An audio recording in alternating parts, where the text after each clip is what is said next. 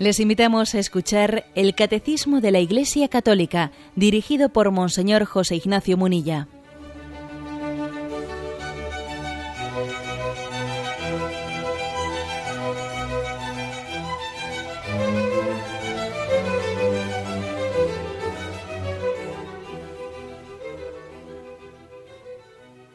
Un cordial saludo a todos los oyentes de Radio María.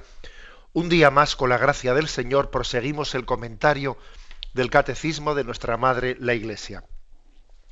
Estamos en el punto 543, se abre el apartado El anuncio del reino de Dios.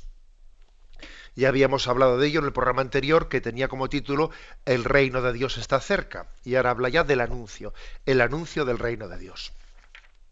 Son cuatro puntos, si Dios quiere, hoy explicaremos los dos primeros y dejamos para mañana los dos siguientes. El 543 dice, todos los hombres están llamados a entrar en el reino. Anunciado en primer lugar a los hijos de Israel, este reino mesiánico está destinado a recoger a los hombres de todas las naciones. Para entrar en él es necesario acoger la palabra. Aquí viene una cita de la Lumen Gentium Constitución del Vaticano II, capítulo 5, que dice, La palabra de Dios se compara a una semilla sembrada en el campo. Los que escuchan con fe y se unen al rebaño de Cristo han acogido el reino. Después la semilla por sí misma germina y crece hasta el tiempo de la siega. Comienza pues la afirmación de este punto 543, todos los hombres están llamados a entrar en el reino. Y además la palabra reino se pone con mayúscula. Reino, reino de los cielos, el reino de Dios también se le llama, sin, sin, sin más el reino. Al ponerlo en mayúscula, obviamente pues se está, se está matizando mucho. Es una referencia a lo que dice Jesús, mi reino no es de este mundo. Estamos hablando pues que no es, no, es algo equiparable a los reinos de este mundo, que los pondríamos con minúscula. Todos los hombres están llamados a entrar en el reino. Ya en el programa de ayer hablábamos de, de qué significa la palabra reino. ¿eh? Hablábamos en el programa de ayer de la relación que existe entre el reino la Iglesia y Jesucristo. ¿eh? Y decíamos que para comprender la palabra reino hay que, hay que relacionarla adecuadamente con, la Iglesia, pero sobre todo con Jesucristo. ¿eh? Ah, hubo un famoso autor, lo así, de, las corrientes modernistas que fueron eh, condenadas por la Iglesia, que dijo la siguiente frase. Jesús anunció el reino y luego ha venido la iglesia. ¿eh?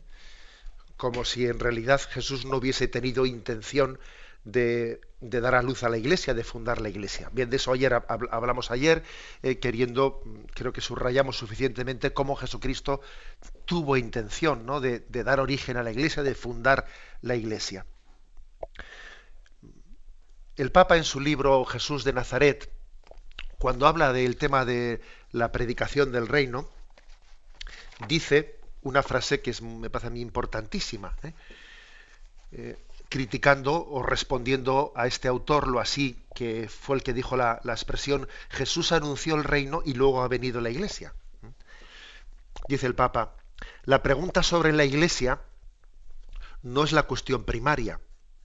La pregunta fundamental se refiere en realidad a la relación entre el reino de Dios y Cristo. De ello depende después cómo vamos a entender la Iglesia. Es decir, la auténtica pregunta es sobre Jesucristo. ¿Eh? Después, entender que, entender que la Iglesia no es sino resultante de la llamada de Cristo a convocar a, a sus discípulos y a enviarles a evangelizar no es tan difícil. Pero la clave está aunque muchas veces, fijaros bien, es típico hoy en día que, que enseguida se, se ponga a la iglesia como el supuesto obstáculo para creer. Es que la iglesia, es que la iglesia, no, mire usted, no, no, no ponga usted el obstáculo donde que en realidad más que un obstáculo es una excusa que usted está buscando. La gran pregunta no es por la Iglesia, la gran pregunta es por Jesucristo. Vamos a ver, Jesucristo es el enviado de Dios, Jesucristo es el Hijo de Dios. Jesucristo es el Dios hecho hombre. Jesucristo es el que ha asumido nuestra condición humana para redimirnos. Bueno, pues mire, esa es la pregunta clave. Si la respuesta es sí, Él es el Hijo de Dios, hecho hombre por nosotros para salvarnos, entonces no nos tropecemos en lo que no tenemos que tropezarnos, porque, porque obviamente Él para llevar su obra de salvación adelante se ha servido de nosotros los hombres, y nosotros los hombres formamos la iglesia en torno a Jesucristo, y obviamente como hombres que somos, pues seremos siempre pecadores, pero es que la pregunta clave no es por la iglesia, la pregunta clave es por Jesucristo. Por eso me atreví ayer a hacer una explicación que es la siguiente. ¿eh? Imaginaros tres, tres círculos, tres círculos y cada uno más dentro del otro. En el círculo central está Jesucristo, que es como el corazón de la iglesia, que es un círculo que está en torno a Jesucristo. Y en un círculo más amplio todavía que el de la iglesia, dentro de la cual está el de Jesucristo, en el círculo más amplio, más externo, pues pintamos el reino. Jesucristo está en el corazón de la iglesia y la iglesia está en el corazón del reino de Dios. La pregunta, la, afirmación es, todos los hombres están llamados a entrar en el reino. Todos. Se refiere, se refiere al reino de Dios, al reino de los cielos en la otra vida. Sí, pero no solo ese reino de los cielos en la otra vida, ese reino comienza ya eh, en esta vida. El reinado de Dios comienza ya aquí. De hecho, fijaros que decimos el Padre nuestro, venga a nosotros tu reino. El cielo comienza en la tierra. No olvidemos esto nunca, el cielo comienza en la tierra. También el infierno comienza en la tierra. En la medida en que el hombre se abre al amor, el cielo comienza aquí. Y en la medida en que el hombre está eh, en su soberbia cerrado al amor, el infierno comienza aquí. Ambas afirmaciones podemos hacerlas, porque es que desde lo contrario, de lo contrario sería como si el cielo eh, eh, fuese pues algo mm, absolutamente desconectado con esta vida, y no es así. Jesús nos dice porque cada vez que lo hiciste con uno, con uno de ellos, conmigo lo estabas haciendo. O sea que aquí estamos ya encontrándonos con el Cristo vivo, con el que queremos vivir por toda la eternidad en el cielo contemplándole la visión beatífica. Aquí estamos ya en contacto con Él. Está presente, está presente en nuestra realidad diaria, no solo por los sacramentos, no solo por la oración, sino incluso en el prójimo que está junto a nosotros. Bueno, la afirmación, repito, todos los hombres están llamados a entrar en el reino, en el reino y no solo en la siguiente vida, sino también en esta. Se puede hacer la siguiente pregunta. Bueno, ¿todos los hombres están llamados a entrar en la iglesia? Sí, la prueba es que Jesús dice, id y bautizad a todos los pueblos. ¿eh? O sea, Jesús no dice, a ver, el bautismo es para algunos y el reino es para todos. No, Jesús no dice eso.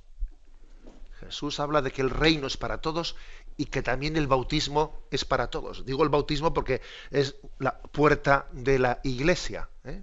la puerta de la iglesia.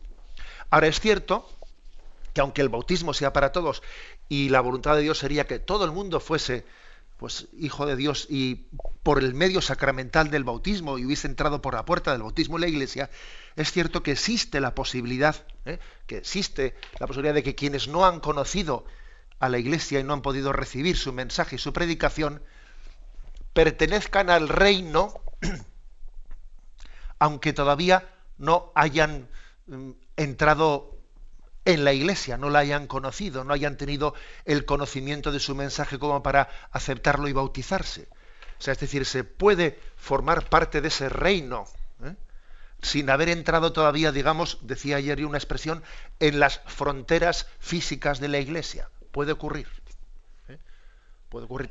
De la misma manera que también me atreví a decir lo siguiente, que puede ocurrir que alguien esté dentro de las fronteras de la iglesia, pero en realidad esté fuera de las fronteras del reino, fuera de, o fuera del corazón de Dios, porque tenga una presencia más física que espiritual. Su cuerpo está dentro, pero su alma está fuera. Puede ocurrir. ¿eh? Bien. Bueno, pues mm, el recordatorio de que todos están llamados a entrar en el reino nos recuerda que la iglesia es instrumento de Cristo, la iglesia es el cuerpo de Cristo, pero que el Espíritu también sopla donde quiere. El Espíritu em, está actuando, impulsando eh, a la iglesia, dándole vida. El Espíritu Santo es el motor de la iglesia, pero al mismo tiempo como, como espíritu, como espíritu que es infinito, mm, va más allá de las fronteras de la iglesia y es capaz de suscitar eh, suscitar la vida del espíritu. Ha habido un autor que utilizó una famosa expresión, mm, la de los cristianos anónimos, una expresión que puede ser bien entendida, aunque también a veces ha sido mal entendida. La expresión cristianos anónimos se refiere a que, a que existen personas que no han conocido a Jesucristo, no han conocido la predicación de la Iglesia y sin embargo han estado abiertas a las inspiraciones del Espíritu en su corazón. Y entonces digamos que pertenecen al reino, al reino de Dios, sin haber pertenecido a, a la Iglesia. Y se dice cristianos anónimos en el sentido de que mm, si hubiesen conocido que esa verdad que ellos buscan en su corazón es Jesucristo, se hubiesen adherido a ella. ¿Eh? Están adheridos a la verdad y a la bondad pero sin haber descubierto todavía que la verdad y la bondad tienen un rostro personal, que es Jesucristo. Les falta conocer ¿no? ese rostro personal de Jesucristo. Y entonces se les llaman cristianos anónimos, porque no le han puesto el nombre ¿eh? a, a Jesucristo, no le han puesto el rostro, aunque están abiertos a conocer la verdad. ¿Por qué digo que es una, una expresión que a veces ha sido mal interpretada? Pues porque, bueno, a veces se ha interpretado esto de cristianos anónimos diciendo, bueno, pues si uno es cristiano anónimo, ya no hace falta que se bautice, ya no hace falta ir a predicarle el Evangelio. O sea, la, la misión de la Iglesia mm, no es necesaria para él. No, eso sería un error. Eh, a veces se ha interpretado la teoría de los cristianos anónimos para desinflar. Eh, para minimizar la llamada de Cristo a ir evangelizar explícitamente el Evangelio y proponer también explícitamente pues el bautismo y la conversión. Bueno, o sea, el hecho de que alguien haya conocido anónimamente a Jesucristo no quita, no resta para que tenga que esté llamado a conocerlo explícitamente. ¿Por qué? Pues porque los hombres no estamos llamados a la salvación eh, desde la ignorancia. O sea, yo que alguien se salve sin saber que es Cristo el que le está salvando es una pobreza muy grande. Estamos llamados a salvarnos siendo conscientes de quién es nuestro Salvador y abriéndonos a su gracia más consciente y plenamente. Bueno, esto por lo que respecta a la, a la relación entre el reino de Dios, la Iglesia y Jesucristo. Como os decía, Benedicto XVI dice en su libro Jesús de Nazaret, la gran pregunta no es la pregunta por la Iglesia, la gran pregunta es la pregunta por Jesucristo y por su voluntad salvífica como enviado de Dios Padre para la salvación del mundo. Tenemos un momento de reflexión y continuamos enseguida.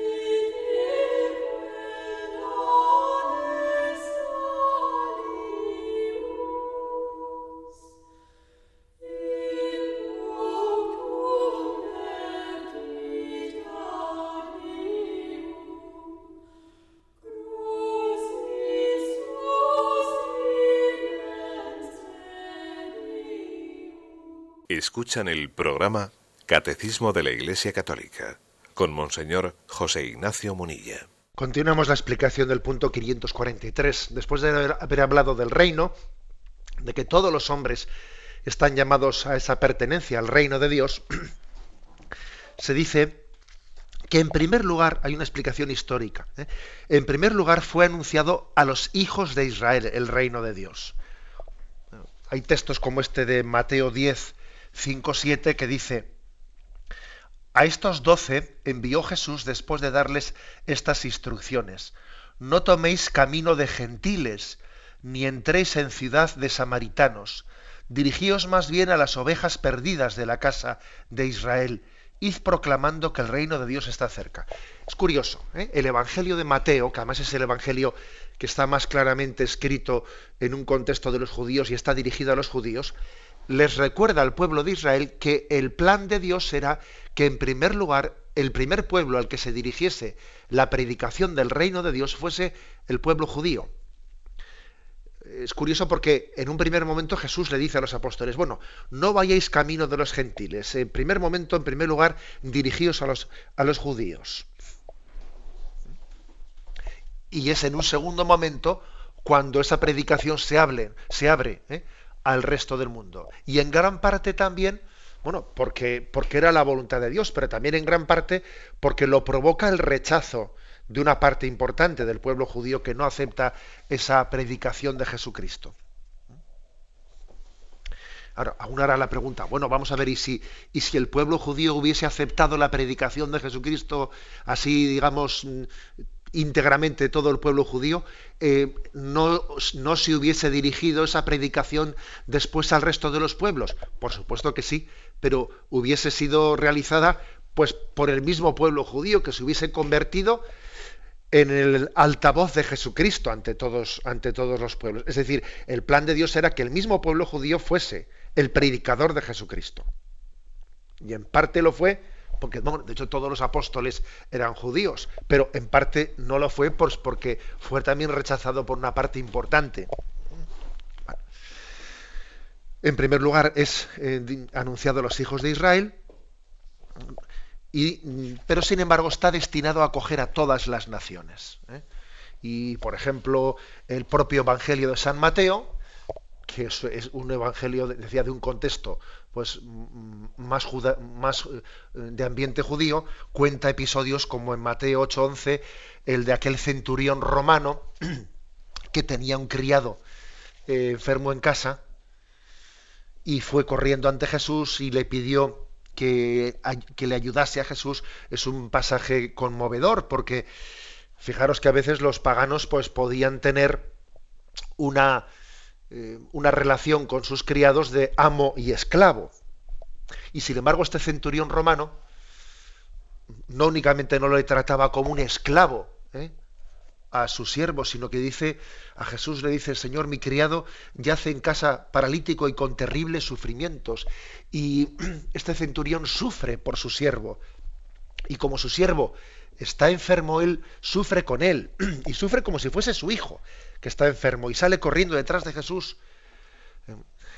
¿Qué quiere decir? Que el reino de Dios ha empezado a ganar el corazón de ese centurión romano, porque no trata a su siervo como un esclavo, sino le trata como a un hijo y sufre con el sufrimiento de su siervo. El reino de Dios ha entrado en ese, en ese, en ese pagano, en ese romano. Y entonces Jesús lo reconoce y dice, os aseguro que en Israel no he encontrado en nadie una fe tan grande. ¿Eh?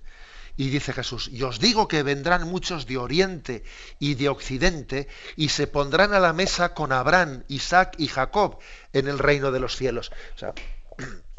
Un judío al que le están anunciando este episodio, desde luego se da cuenta de lo que se está diciendo. Ojo, que este reino de Dios, eh, aunque se ha anunciado en primer lugar a Israel, es para todo el mundo. Y vendrán de oriente y occidente y se sentarán a la mesa de Abraham, de Isaac y de Jacob en el reino de los cielos.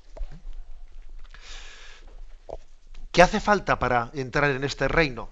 Y dice el catecismo, para entrar en él es necesario acoger la palabra, acoger la palabra con fe. La palabra de Dios se compara a una semilla sembrada en el campo. Los que escuchan con fe y se unen al pequeño rebaño de Cristo, han acogido el reino. Después la semilla por sí misma germina y crece hasta el tiempo de la siega. Se compara pues a una a una semilla. El reino de Dios es la siembra de la gracia, que la gracia en sí mismo incluso es invisible.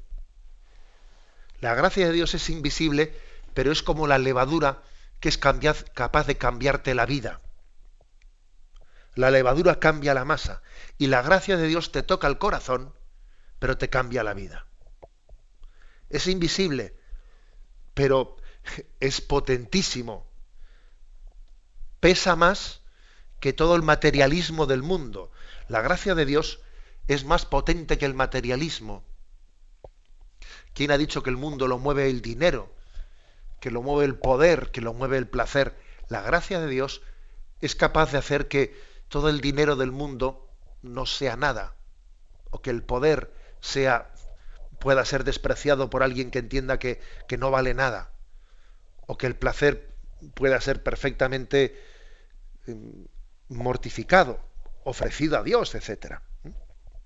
Por eso dice que es como una semilla pequeña, ¿eh? que cuando allí cae la semilla nadie la ve, pero es que luego crece y se transforma en un gran árbol y y nos cambia la vida. Bueno, esa, imagen del reino es como decirnos, Dios ha venido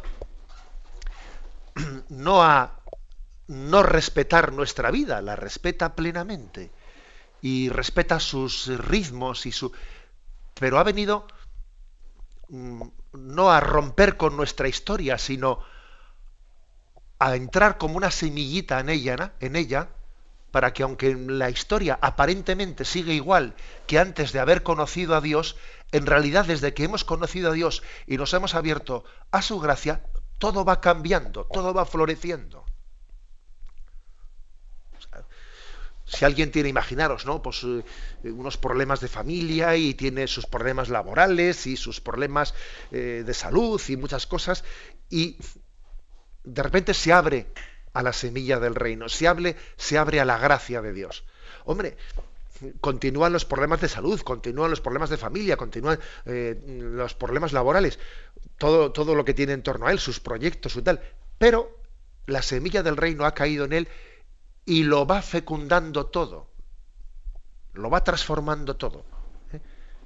Es vivir en Cristo, ¿eh? vivir en Cristo la, la vida, la existencia. Esta es la, imagen que se pone. Pasamos al punto siguiente. El reino pertenece a los pobres y a los pequeños, es decir, a los que acogen con un corazón humilde. Jesús fue enviado para anunciar la buena nueva a los pobres. Los declara bienaventurados, porque de ellos es el reino de los cielos. A los pequeños es a quienes el Padre se ha dignado revelar las cosas que ha ocultado a los sabios y prudentes. Lo dejamos aquí y luego seguimos leyendo. He aquí una condición, ¿eh? una condición para poder acoger, abrirse al reino de Dios. ¿Cuál es la condición? Ser pobre y pequeño. Ser humilde. Bueno, alguno puede preguntar, a ver, ¿en qué consiste ser pobre y ser pequeño? ¿Cómo podríamos traducir eso? El caso, fijaros, es que el Evangelio, el Evangelio, mm, en ese sermón de las bienaventuranzas, que algunos dicen que es el corazón del Evangelio, sermón de las bienaventuranzas, según la versión de San Mateo, dice, bienaventurados los pobres de espíritu, porque de ellos es el reino de los cielos. Según la versión de San Lucas, dice, Bienaventurados los pobres, porque de ellos es el reino de Dios. Bienaventurados pobres, los pobres de espíritu, o bienaventurados los pobres. ¿Cuál de las dos versiones eh, del Evangelio, la de Mateo o la de Lucas, es la que pronunció Jesús? Bienaventurados los pobres de espíritu, o bienaventurados los pobres. Bueno, hay por ahí muchos exégetas que se ponen a elucubrar cuál fue la versión pronunciada por Jesús, y bienaventurado de los pobres, de los pobres de espíritu. Bueno, los exégetas que discutan lo que tenga que discutir, ¿verdad? Pero a nosotros podemos decir que nos importa poco cuál fue la versión que dijo Jesús, porque en realidad las dos, San Mateo y San Lucas, lo que nos importa es que las dos versiones están inspiradas por el Espíritu Santo y son evangelios canónicos, con lo cual eso nos le ilumina una a la otra. Es decir, para comprender bien qué significa pobres de espíritu, hay que entenderlo desde los pobres. Y para entender bien qué significa bienaventurados los pobres, hay que entenderlo desde los pobres de espíritu. ¿Mm? hacer, la, clave no está en el estudio histórico crítico de si Jesús dijo esta frase o dijo la otra y este evangelista fue el que le añadió o el que le quitó. Eso nos importa poco. Bueno, está bien que a uno lo investigue, pero eso, no es lo esencial para comprender el Evangelio. ¿eh? Lo esencial para comprender el Evangelio es que mm, todo el Evangelio en su conjunto ¿eh? está inspirado por el Espíritu Santo, la Iglesia lo reconoce como palabra de Dios y por lo tanto cada pasaje del Evangelio hay que interpretarlo desde la iluminación que nos dan los otros, sin sacar un texto de contexto, sino entendiéndolo globalmente desde, toda la revelación. ¿Eh? Creo que esto es, esto es importante. Por eso dice aquí el catecismo, vamos a ver, ¿cuál es la condición para, para coger esa semilla del reino? Ser pobre, ser pobre de espíritu, las dos cosas. ¿eh? ¿Qué significa ser pobre de espíritu? creo que ya os conté en una ocasión la anécdota de que estando con un grupo de chavales en confirmación, eh, se me ocurrió se me ocurrió preguntarles eh, a ver, ¿sabéis qué, pensáis que significa ser pobre de espíritu? Y va un chico y me dice, pues hombre, ser pobre de espíritu es suspender en la asignatura de religión. Me digo, bueno, la verdad es que me reí un rato con él y le dije, pero no, eso no significa ser pobre de espíritu, es otra cosa. ¿eh? Bueno, salidas de los chavales que a veces eh, nos, hacen reír. Bueno, ser pobre de espíritu, obviamente ser un anahuín, así también se dice ¿no? en, el, en el hebreo del Antiguo Testamento, eh, es, es una referencia a esperarlo todo de Dios. Yo lo espero todo de Él. Dios es mi tesoro yo no pongo mi tesoro en esta vida. Yo no busco seguridades en esta vida. Yo no, no sustento mi felicidad eh, pues en mi cuenta corriente. No fundamento mi paz, eh, mi paz y mi alegría en, mi estatus social. Eh, no. Ser pobre de espíritu es yo todo lo espero de Dios y solo, solo en Él pongo mi confianza.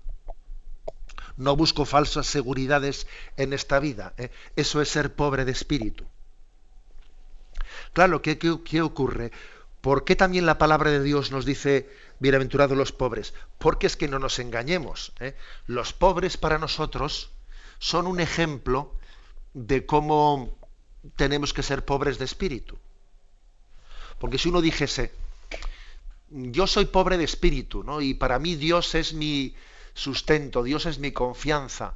Yo pongo mi confianza en Él y no en la cuenta corriente. Bien, al mismo tiempo que tengo la cuenta corriente absolutamente bien, bien pertrechada y bien, vamos a ver, podemos engañarnos fácilmente diciendo palabras hermosas si después no las traducimos también, ¿eh? si no las encarnamos en nuestra realidad.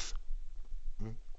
Será difícil que nosotros, digamos, será, será difícil que sea verdad, ¿eh?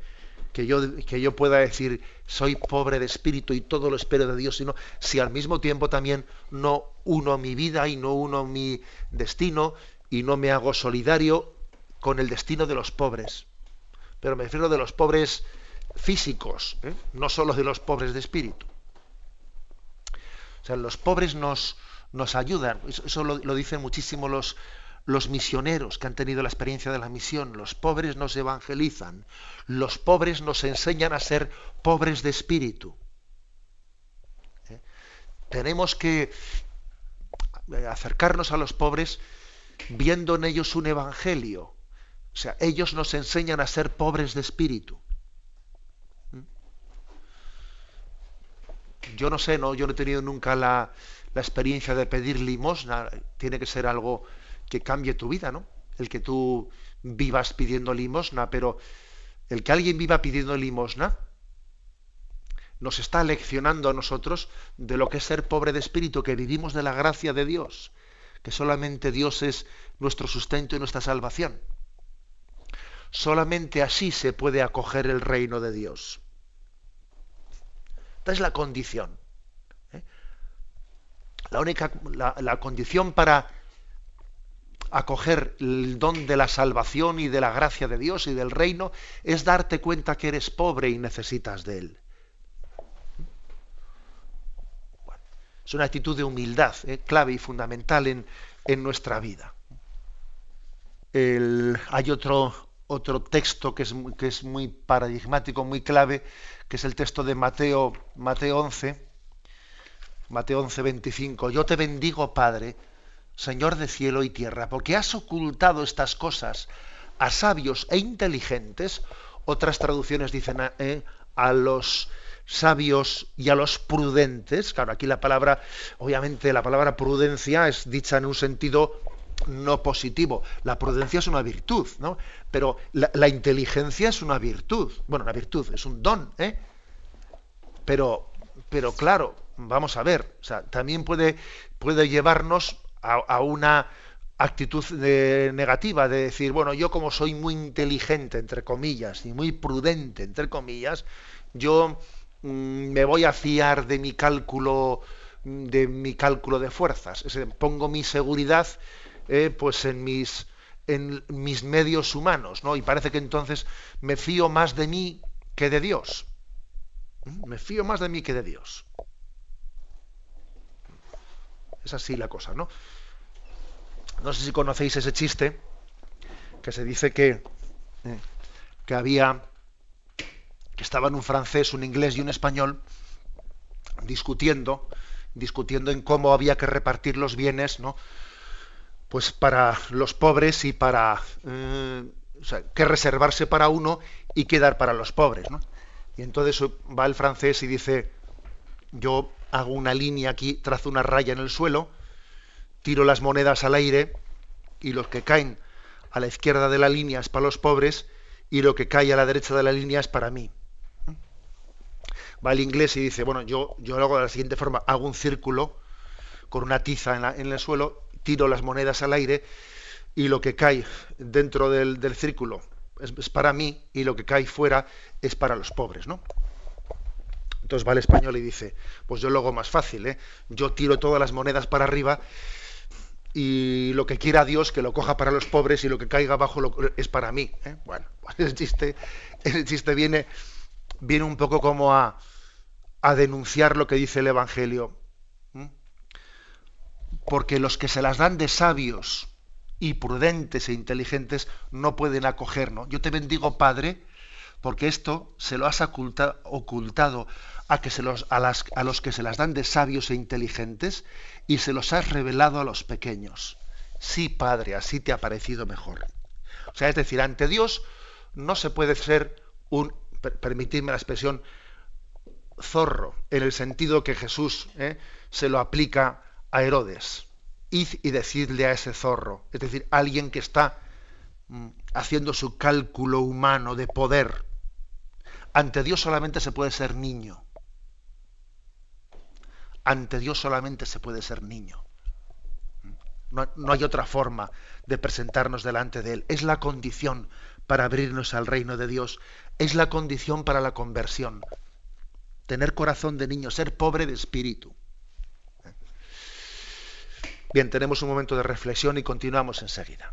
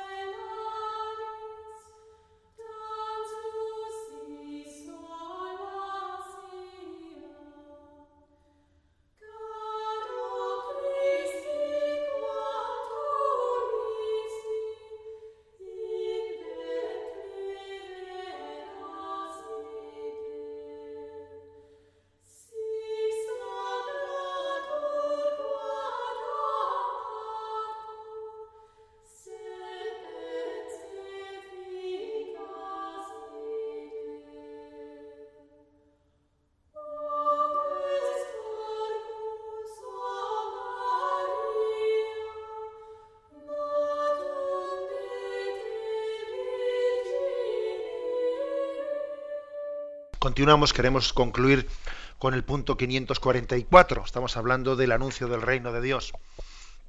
Y después de haber dicho que el reino de Dios pertenece a los pobres, pertenece a los pequeños, de ellos es el reino de los cielos, bienaventurados los pobres de espíritu, te doy gracias, Padre, porque esto se lo has revelado a los pequeños y a los sencillos, y no a los que se las dan de sabios y prudentes. ¿eh?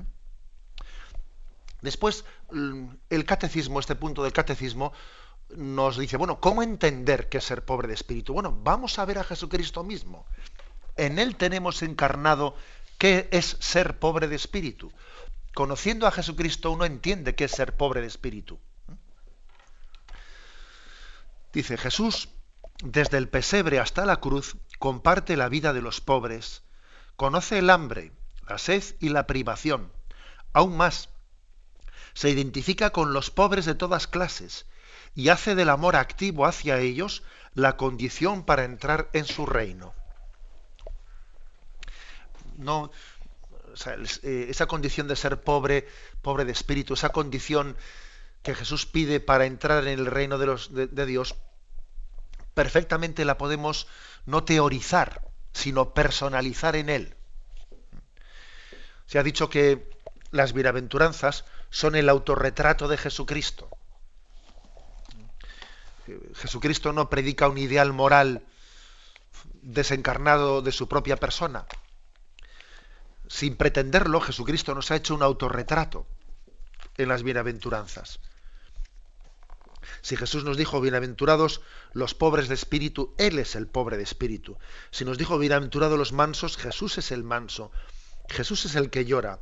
Jesús es el que, el que tiene hambre y sed de la justicia. Él es el misericordioso. Él es el limpio de corazón. Él es el que trabaja por la paz. Él es el perseguido por causa de la justicia. Él es el que es insultado, perseguido y calumniado por la causa del reino de Dios. ¿eh? Luego no teoricemos, porque, mm, porque no es bueno ¿eh? limitarse a teorizar sobre en qué consiste esta condición de entrar en el reino de Dios, la condición de pobre de espíritu. Bueno, está bien que nos hagamos esta pregunta, pero sobre todo la, auténtica respuesta es Jesucristo. Mira a Jesucristo y mira en él el modelo al que Dios te llama. Él es nuestro, nuestra referencia, Él es nuestro modelo, a Él le seguimos. Y bueno, el catecismo nos recuerda que Jesús compartió la vida de los pobres. Vivió pues una vida pobre y humilde. ¿eh? Para empezar, ¿eh? que podía haber tenido lugar la, la llegada de Dios al mundo, pues en otro tipo de familia y de contexto social, pero lo hizo en una familia y en un contexto social bien pobre y humilde. Incluso el hecho de que él naciese en, pues en, en Belén, que viviese en Nazaret, etcétera, pues, pues, eso supone un contexto social bastante distinto del de Jerusalén, que Jerusalén, bueno, pues ya tenía sus clases eh, medias de comerciantes, etcétera, pero no era el caso de un sitio como Nazaret, en Nazaret no existían clases medias, ¿no? Pues eran, todos eran pobres, no se sabe si habría algún rico, pero vamos, allí clases medias no existían. Es como cuando uno va, ¿eh? pues actualmente a, a, muchos lugares de África, etcétera. En muchísimos lugares de, África no existen las clases medias, no, todo el mundo comparte la condición, de pobreza. Aquí así quiso Dios ¿eh? venir al mundo y expresar y expresar y enseñar mm, personalmente, no como un modelo personal, en qué consiste esa condición de ser pobre de espíritu. Él compartió la vida de los pobres, como es lógico, conoció el hambre, conoció la sed, conoció la privación. El catecismo aquí nos refiere a algunos, algunos textos que son, bueno, curiosos, que, que los cite. Por ejemplo, sabemos, sabemos por el Evangelio si Jesucristo pasó hambre tal y como nosotros hoy en día vemos que, se pasa hambre en muchos lugares del mundo. Hombre, la verdad es que no. ¿eh? Que, pero, pero sí, sí, por ejemplo, el pasaje de Mateo, perdón, que me he perdido, ¿dónde estoy? Sí, Mateo, mm, perdón, sí, Mateo 21, 18 o Marcos 2, 23, 26, pues hace referencia a que Jesús con sus discípulos pasada, pasaba por los sembrados y en un sábado iban comiendo, arrancando espigas, es decir, pues comiendo granos de trigo del, del trigal, cosa que no, se refiere en el Evangelio por el hecho de que eso fuese estimado como robo, no, no, no era entendido como un problema de robo. Los pobres, a los pobres se les daba el derecho de que cuando pasaban por un trigal podían coger granos de trigo. Es decir, eso en Israel se entendía que estaba absolutamente permitido. El conflicto el conflicto es no porque has cogido granos de trigo, ¿eh? sino el conflicto es porque lo has hecho en sábado y en sábado no se puede trabajar. Fíjate tú bien, ¿no? Vaya, vaya lío. ¿eh? Lío de decir, no, no, no, le reprochan el hecho de que, de que coja granos de trigo de, un trigal, que eso en tiempos de Israel no era entendido como robo sino le reprochan el hecho de que lo haga en sábado. Pero bueno, a nosotros lo que nos interesa ahora no es el tema del sábado, sino el tema de entender que Jesús, bueno, pues, pues se alimentaba de lo que le daban la gente, de lo que cogía en un trigal, etc. vivía pues como vivían los, pobres de su tiempo. Y, también hay un texto muy significativo que es Lucas 9:58, donde dice, eh, uno le dijo, te seguiré donde quiera que vayas. Y Jesús le responda, las zorras tienen guarida y las aves del cielo tienen nidos, pero el Hijo del Hombre no tiene donde reclinar la cabeza. Es un texto que nos recuerda, bueno, tú ven y sígueme, pero que sepas que nuestro techo van a ser las estrellas, ¿eh? que sepas que no vamos a tener casa y que sepas que si un día nos dan posada, allí dormiremos y si no, dormiremos en la calle, que lo sepas. ¿eh? O sea, Jesús no oculta eh, esas condiciones de pobreza y de desprendimiento en su seguimiento. Eh, Jesús visualizó así eh, lo, que, lo que era, cómo se educaba un corazón en ser pobre de espíritu y en que Dios fuese, ¿no? Únicamente su sustento. Em, la, el, punto del catecismo todavía dice algo más. Dice, más todavía, Jesús se identifica con los pobres de todas clases y hace del, amor activo hacia ellos la condición para entrar en el reino de los cielos. Mira, una condición para entrar en el reino de los cielos es que tú unas tu destino y tu, y tu preocupación con los pobres de este mundo. Cuando Jesús dice, tuve hambre y me disteis de comer, tuve sed y me disteis de beber, estaba desnudo y me vestisteis, en la cárcel y me visitasteis, etcétera, etcétera. ¿Y cuándo hicimos eso, Jesús? Cuando lo hicisteis con uno de estos pequeños o no lo hicisteis con uno de estos pequeños, a mí me lo estabais haciendo o a mí me lo estabais dejando de hacer. Es decir, Jesús nos está, nos está proponiendo claramente que ese ideal de ser pobre de espíritu pasa por encontrarle en los pobres de este mundo. ¿Mm? Entre otras cosas, fijaros, pues porque es necesario que nuestro corazón esté preocupado de los pobres de este mundo, para que estemos despreocupados de nosotros mismos, para que no hagamos de nuestro yo el centro de atención, el centro de preocupación. Ayer le escribía una carta a, un joven que está en la cárcel y que y me escribía, ¿no? Hablándome de sus problemas, estaba en la cárcel y que bueno pues no tenía pues para tabaco para, para tomar cafés y tal y esto y lo otro y más allá no y yo le dije en la carta mira para no amargarte no años en la cárcel que tienes por delante y para no y para no Mm, y para recibir de Dios la lección que, Él quiere darte en estos años de prisión para tu maduración y para tu conversión, date cuenta de que eres un privilegiado, eres un privilegiado. Hay millones de personas en el mundo que no tienen lo que, lo que tú tienes. ¿eh? Eh, tu alimento seguro, mm, tu cama, tu seguridad médica, el estar eh, protegido, Tú entenderás tu vida como una desgracia porque estás bajo los barrotes, pero tú te has puesto a pensar en los millones de personas que no tienen lo que tú tienes. Es decir, los pobres la llamada de los pobres en este mundo es una gracia de Dios para descentrarnos de nosotros mismas, para no hacer del egocentrismo el eje de nuestra vida, para no estar siempre centrados en nuestro yo, sino salir al encuentro de Dios que nos, que nos busca en la llamada de los pobres.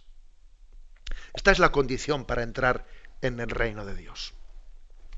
Bien, damos paso a la intervención de los oyentes. Podéis llamar para formular vuestras preguntas al teléfono 917 107 700 917 107 700.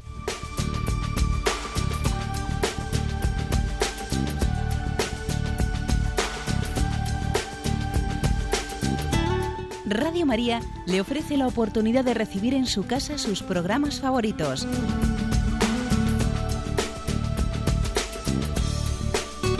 Ahora lo puede hacer a través de nuestra página web www.radiomaria.es o bien llamándonos al 902 500 518. 902 500 518.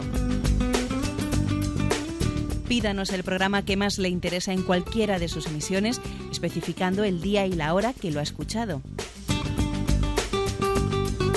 Solo nos tiene que decir si lo quiere en CD de audio o CD o DVD en MP3. Haga su solicitud en el 902 500 518 y en www.radiomaria.es. Radio María, más cerca de usted.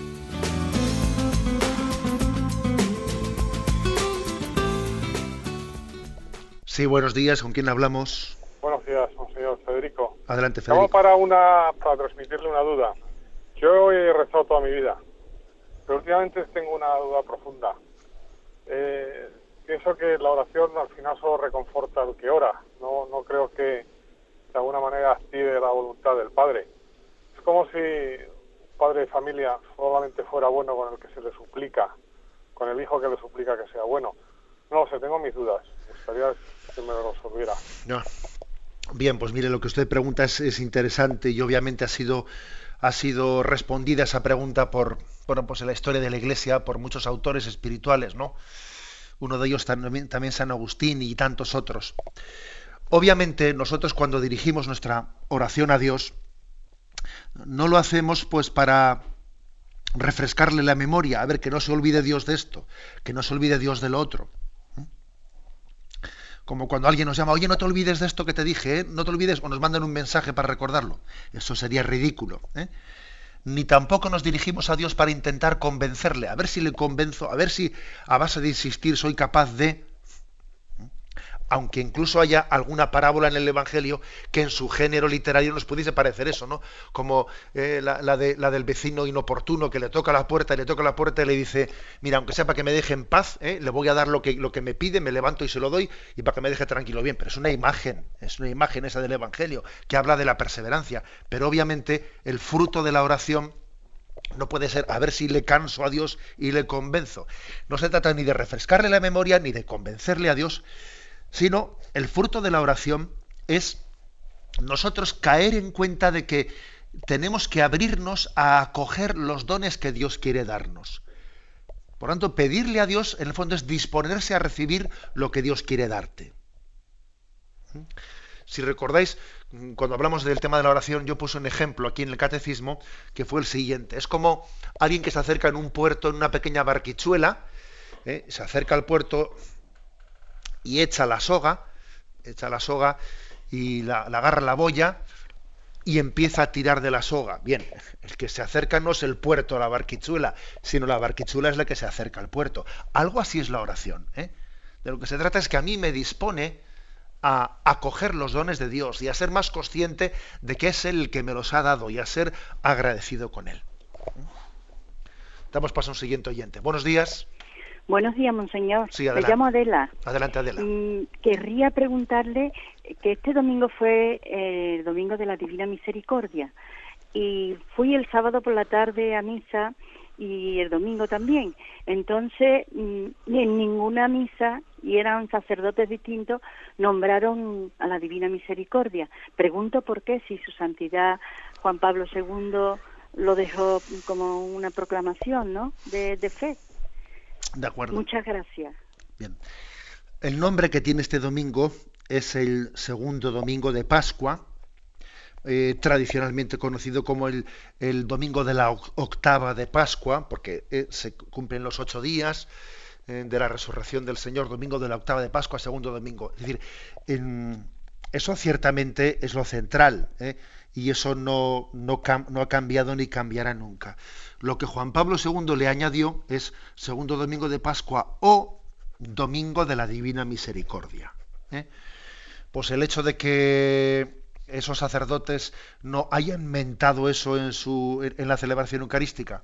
Pues hombre, no podíamos, calificarlo de, por supuesto, de ninguna herejía, eh, ni tampoco incluso de ninguna falta litúrgica, porque ciertamente en, los libros litúrgicos, o sea, decir, en todas las oraciones litúrgicas que un sacerdote lee y proclama el domingo, este, este domingo de Divina Misericordia, no dice explícitamente hoy domingo de la Divina Misericordia. ¿eh? O sea, en el misal, en el misal, en las lecturas en colecta de ofrendas etcétera, no lo dice.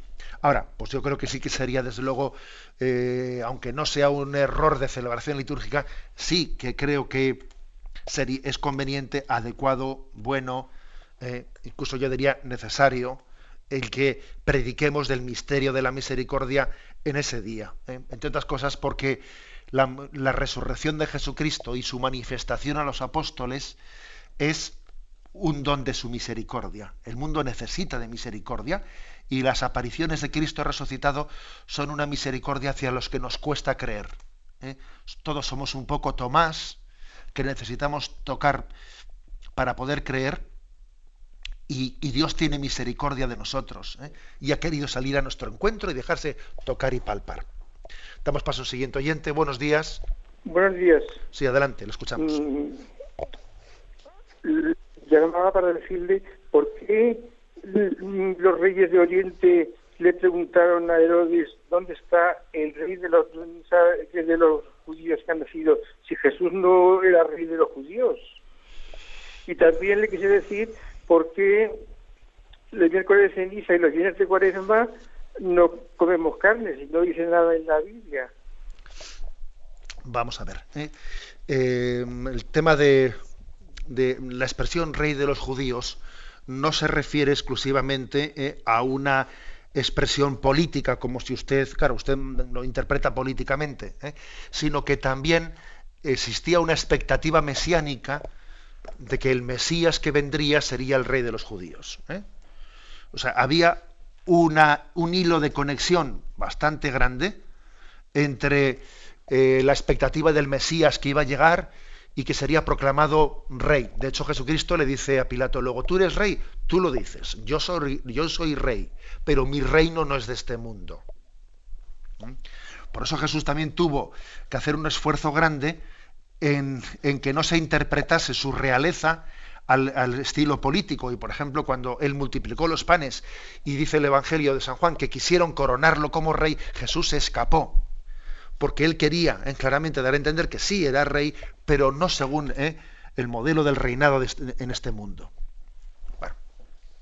Con respecto a la otra pregunta que hace, que es ya mucho más, mucho más digamos, concreta, vamos a ver, eh, la Iglesia la Iglesia tiene una serie mm, de, normas, o sea, los mandamientos, los mandamientos de la Iglesia, a diferencia de los mandamientos de la ley de Dios, han nacido de la Iglesia y es la Iglesia la que a sus hijos les dice, bueno, pues vamos a, a, proclamar unos días de ayuno y unos días de abstinencia y los vamos a hacer de forma comunitaria y nos uniremos todos de esta manera. Y son mandamientos de la Iglesia, como su propio nombre indica.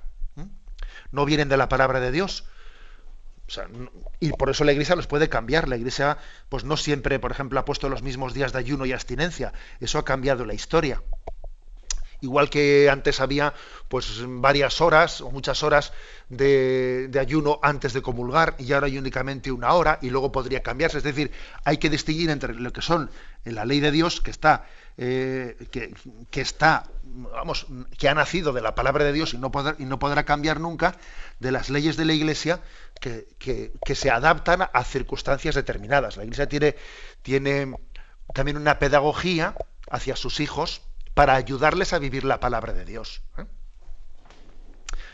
La bendición de Dios Todopoderoso, Padre, Hijo y Espíritu Santo, descienda sobre vosotros. Alabado sea Jesucristo.